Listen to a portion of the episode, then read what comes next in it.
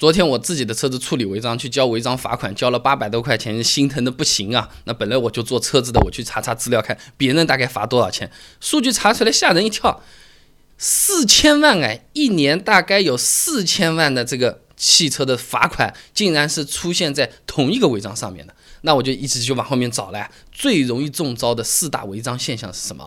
我我今天跟你分享一下。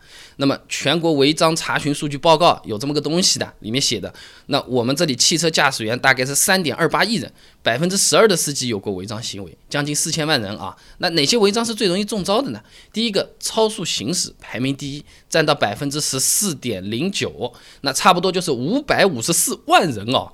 那除了最普通的雷达测速呢，比较容易中招的测速摄像是区间测速啊，明明摄像头在前面已经减速了，还是有可能会被咔嚓一张，就是因为它是你从 A 点到 B 点用了多少时间，那中间也有个路程，这么一除一算就算出来了，你一会儿快一会儿慢，骗不了这个摄像头，它会给你算平均速度的。这个是很容易被拍的，还有一个呢，就是分道测速，高速上面比较多啊，就是虽然是同一条路，但是呢，它不同的车道限速是不一样的。哎，有些高速公路开的多的朋友，你不妨去看看，最左边是一百二，中间是一百，在右边就是八十了。你在八十那条道开一百二，还是算超速的啊？这个是比较冤枉的，非常头疼，特别容易中招。那么关于超速，还有一件事情要跟你分享一下呢，就是城市道路里面啊，限速六十公里每小时以下的，不包含六十的这种路段啊，超速百分之五十是不扣分罚款的，只是警告一次啊。那比如说什么限速四十公里每小时的路，一般是土路或者单向路啊，那如果你开个六十公里每小时以内，一般都是不会罚款扣分的，但是交警会打个电话过来，哎，你是不是老张？刚才是不是你？下次注意点，出了事情怎么办？啊，大概是这种风格啊。那。除了超速第一名，第二名最容易吃罚单什么？违章停车，就是我啊，我那八百块钱全是违章停车啊。那违章停车紧随其后排第二名呢，占到总人数的百分之九点八八，大概三百八十八万人有过违章停车的罚单啊。这个扣三分，罚两百啊。那很多朋友都知道，路边停车呢不好超过五分钟的。超过的话呢，就是扣钱啊、扣分啊，这种事情都来了啊。但其实违章停车它不仅仅是路边停车，很多时候停在停车位没有按照这个停车位的规矩，也是会被扣钱的。我就有一次，什么停车的时候啊，这个车头有讲究的，比如说你条单行线，大家车头都是朝右的，你就朝左那边停在那边啊，第二天一张纸就贴在那边了。哎，这个意思呢，就是正常道路如果两边都有停车位的话，停呢只能停在靠右侧的停车位上。如果你直接开到左侧停车位去的话，那停好车头和道路方向肯定是反一反的，对吧？这个是很容易吃单子的啊！啊，不要看这里有个位置啊，一把打过去啊！尤其是啊，这个停车位啊，一般不是个白颜色的方框啊，你看啊，有些停车位这个方框里面有个白颜色的三角头的。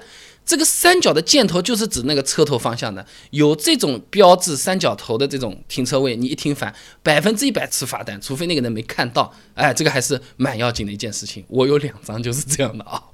那不仅上面这些停车的坑要注意啊，路边排队等洗车或者等加油也会被算违章停车被拍过去的啊。什么洗车店、加油站人实在太多，排排排排都排到马路上面了，是吧？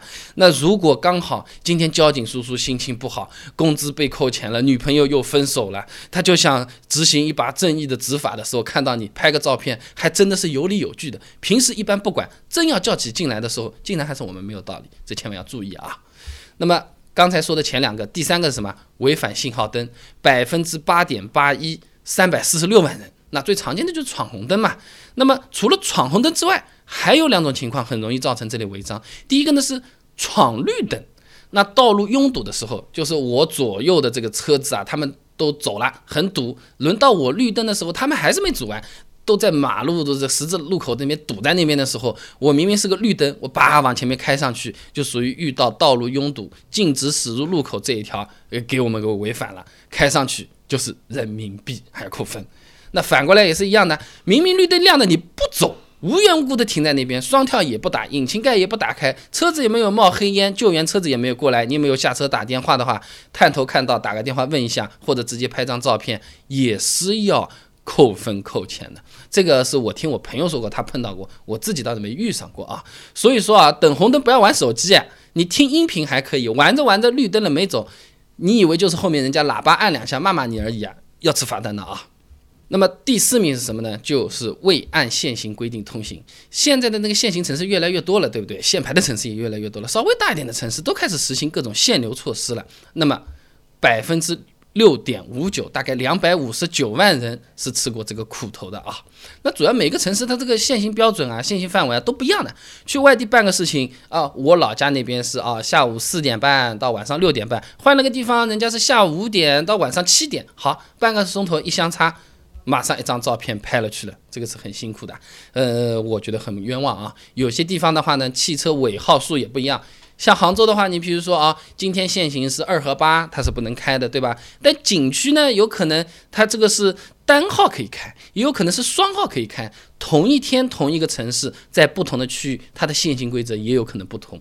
去之前的话，要么就手机导航用一下，要么嘛就是提前查一下，我觉得这个帮助会比较大啊。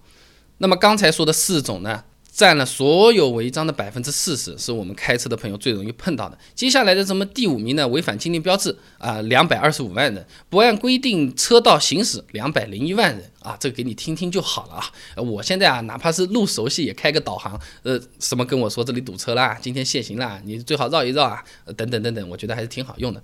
违章罚款你一次算两百块钱，按照现在油价九十二号来算的话，可以加三十升油了，半箱油钱没有了啊，是不是？呃，我们在那边纠结，我油门踩的重一点，油门踩的轻一点，谁比谁油耗低？